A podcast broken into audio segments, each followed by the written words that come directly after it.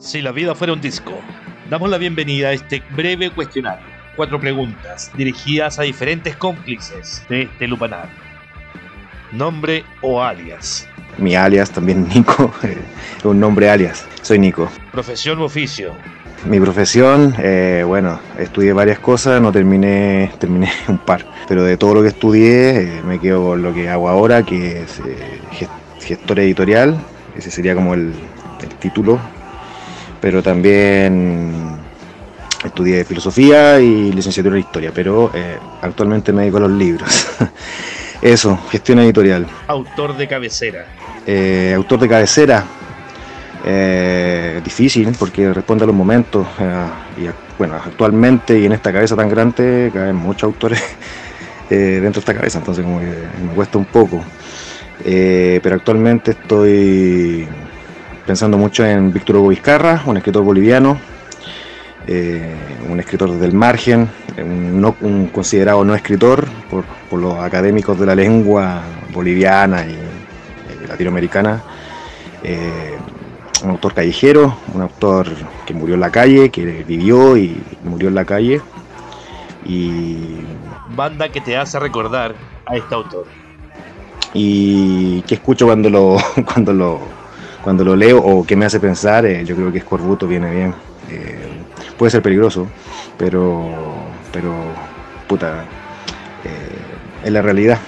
Eso no es una literatura agradable, ni mucho menos amena, ni entretenida. es cruel, son crónicas, no es nada ficticio, no es novela ficticia ni nada de eso, son sus crónicas de vida las que están editadas y eh, prontamente también la sacaremos acá en Chile, porque tampoco acá a nadie le importa, entonces hay que hacerlo.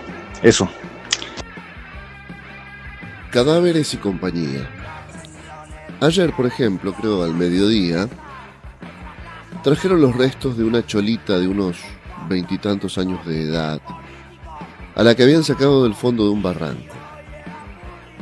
Lugar que habría ido a parar presumiblemente por problemas sentimentales.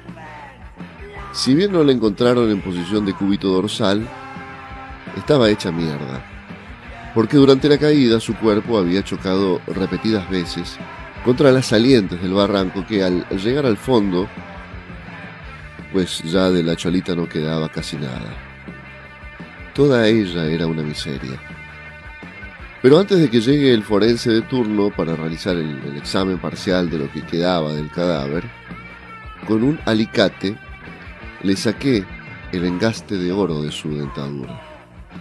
Y, ojo clínico, calculé que de allí se podría obtener tranquilamente unos 150 dólares.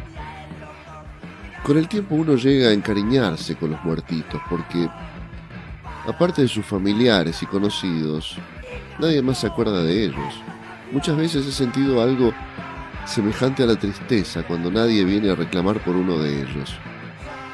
Se siente como si el corazón se nos rompiese en pedacitos, pues están abandonados y no tienen ni siquiera un perrito que les aúlle, a manera de despedirnos, cuando sus almas ya están abandonando para siempre este perro mundo.